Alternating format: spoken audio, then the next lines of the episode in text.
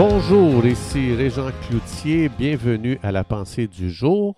Aujourd'hui, je vous invite à tourner avec moi dans le livre des Actes, au chapitre 17, le verset 6 qui dit Ces gens qui ont bouleversé le monde sont aussi venus ici. Donc, dans la Bible, on voit, euh, on voit un mot très intéressant, kairos, qui veut dire c'est un moment précis dans le temps où Dieu agit.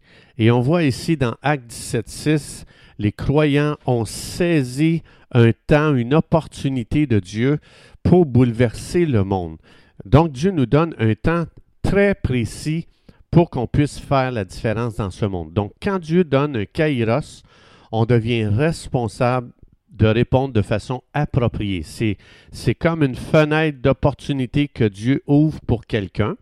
Comme par exemple, l'Église est dans un kairos présentement, c'est-à-dire c'est un temps de grâce avec la puissance de Dieu pour transformer notre génération.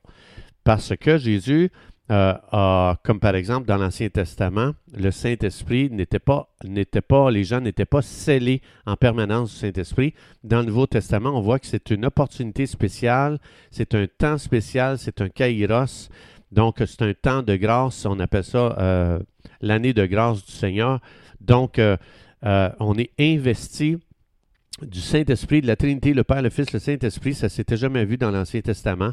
Et en plus, maintenant, chaque croyant est investi de dons spirituels, il est investi d'habilités surnaturelles.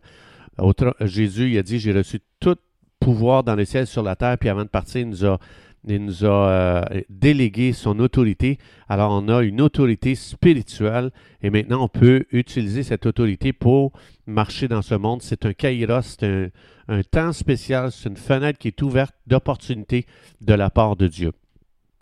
Donc, comme par exemple, l'onction d'un croyant, de chaque croyant, c'est un kairos.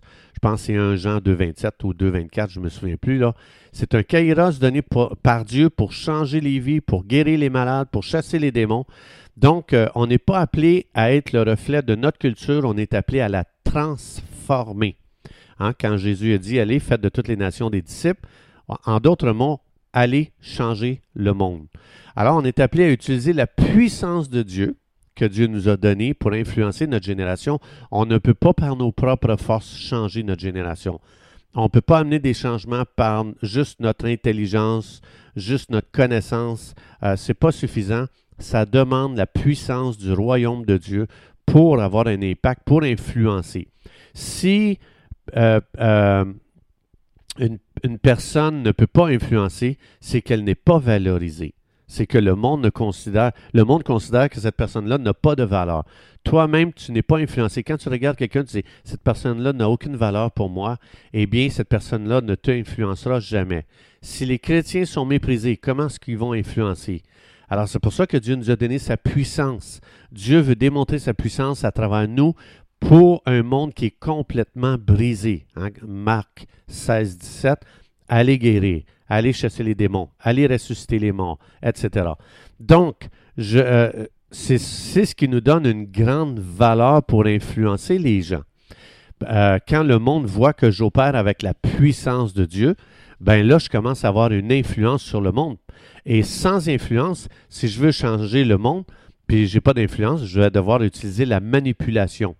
Tu vas aller en enfer! Puis là, on commence à utiliser la peur pour que les gens commencent à pouvoir euh, nous écouter.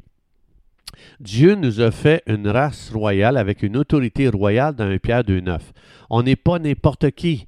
Dieu nous a donné une position céleste et à Éphésiens 2.9, on est déjà assis dans les lieux célestes. C'est à partir de là maintenant que vous et moi, on opère dans notre autorité spirituelle pour influencer notre génération. Le royaume de Dieu et toutes ses ressources ont été mises en moi. 1 Jean 4.4, Jésus lui-même, il dit, Celui qui est en moi est plus grand que celui qui est dans ce monde, celui qui cause des problèmes, celui qui brise les gens, celui qui amène la maladie, celui qui pousse les gens dans le péché, celui qui détruit des nations. Donc, Jésus qui vient en moi, est plus grand que ce que le monde des ténèbres font autour de moi. Alors, ça veut dire que Dieu n'a jamais pensé à ce que le christianisme soit une sous-culture. Une sous-culture est soumise à une culture plus puissante. Tandis que nous, les croyants, Acte 17.6, on n'est pas une sous-culture. On, on transporte avec nous la culture du royaume de Dieu. C'est pour ça qu'on opère avec la puissance du royaume de Dieu, qui est l'autorité la plus élevée de l'univers.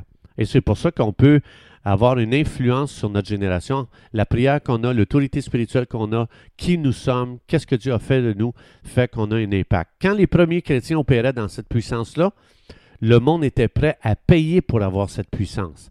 Ils enviaient ce que Dieu avait donné à chaque enfant de Dieu. On voit ça ici dans Actes chapitre 8, versets 18 et 19. Lorsque Simon vit que l'Esprit Saint était donné par l'imposition des mains des apôtres, il leur offrit de l'argent en disant Hey les boys, accordez-moi aussi ce pouvoir afin que, euh, que celui à qui j'imposerai les mains reçoive le Saint-Esprit. On voit ici que c'est les croyants qui avaient une influence et le monde désirait ardemment avoir ce qu'ils avaient. C'est pour ça qu'on n'est pas ici pour que la culture de ce monde nous influence. Nous sommes appelés à influencer les gens. Dieu nous a investi de tant d'autorité spirituelle et de tant de puissance et de tant de gloire. Le Père, le Fils, le Saint-Esprit habitent en nous. Alors, on a tout ce qu'il faut pour que le monde nous envie. Il n'y a rien à envier dans ce monde. Ce monde est perdu, ce monde vit dans les ténèbres, ce monde est séparé de Dieu. Qu'est-ce que j'ai à envier de ces gens-là? Ce monde est sans espoir. Comment est-ce que je peux envier ça? Ce monde est complètement sous la puissance du malin. Comment je peux envier ça? Ce monde marche euh, avec aucune lumière. Comment est-ce que je peux euh, envier ça? Ce monde n'a aucune bonne nouvelle à partager. Comment est-ce que je peux envier ça? Quand on lit les nouvelles de ce monde, les journaux, les médias, on voit que c'est toutes des catastrophes, c'est toutes des tragédies.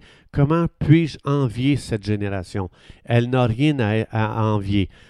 Les croyants sont les gens à envier parce que la gloire de Dieu les habite. Il y a un trésor magnifique en eux. Il y a la puissance de Dieu, il y a l'onction de Dieu. Il y a la Trinité, on est des vases qui transportons la présence de Dieu et la parole glorieuse de Dieu, cette parole de lumière, cette parole puissante qui a créé ce monde est dans nos cœurs. Alors, chers amis, on n'a rien à envier à ce monde, c'est le monde qui a tout envié de nous. C'est pour ça qu'ici, les, apôtres, dans Acte 8, ils vivaient dans leur héritage et vivaient dans la puissance que Dieu leur avait donnée. Ils vivaient dans l'onction de Dieu et le monde les enviait. Ils étaient prêts à payer pour avoir ce qu'ils avaient. Si on va prier pour les malades, les malades guérissent, les gens vont être prêts à prier, à payer pour qu'on puisse leur donner ce pouvoir. Et là, on peut dire la même chose que Pierre ici. Écoute, ça ne s'achète pas. On ne peut pas acheter ça. Tourne-toi vers Jésus, repens-toi de tes péchés, détourne-toi du mal, détourne-toi de ta vie, détourne-toi de cette génération perverse et adultère et tourne-toi vers Jésus-Christ, le Sauveur, le Seigneur de l'univers, celui qui nous aime, qui est mort sur la croix, qui a donné sa vie, celui dont la mort n'a pas été capable de le retenir. C'est vers lui que tu dois te tourner. Moi, je n'ai ni or ni argent, mais ce que j'ai, je te le donne au nom de Jésus. Je te donne la personne de Jésus. C'est lui que tu dois recevoir aujourd'hui si tu veux avoir ce trésor à l'intérieur de toi. Chers amis, c'est tout le temps que nous avions. Je vous souhaite une belle journée avec Jésus. Rappelez-vous que vous n'avez rien à envier à qui que ce soit autour de vous. Si vous avez Jésus, la parole de Dieu, vous avez toutes les ressources du ciel à votre disposition. Que Dieu vous bénisse abondamment et Dieu voulant, on se retrouve demain.